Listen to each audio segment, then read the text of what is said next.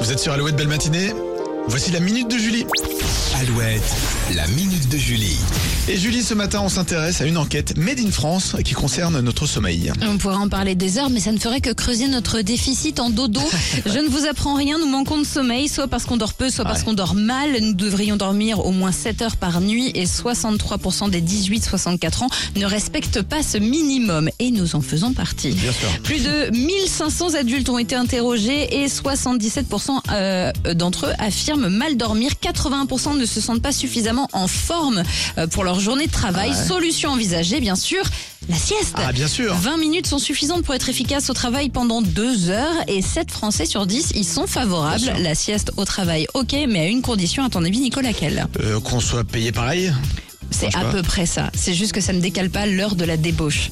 Voilà, juste. Ah, faut que ça soit faut que ça dans soit les heures de compris travail. dans alors. les heures de travail Ah, pour c'est bonne idée, ça. 89% des Français, ce qui est énorme. Alors pensez à la sieste pour votre prochain entretien annuel.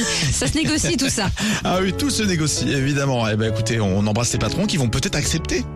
Sait Si ça rend pas. leurs salariés plus efficaces. Ah bah voilà. Ça se médite tout ça. Eh oui, il faut y réfléchir.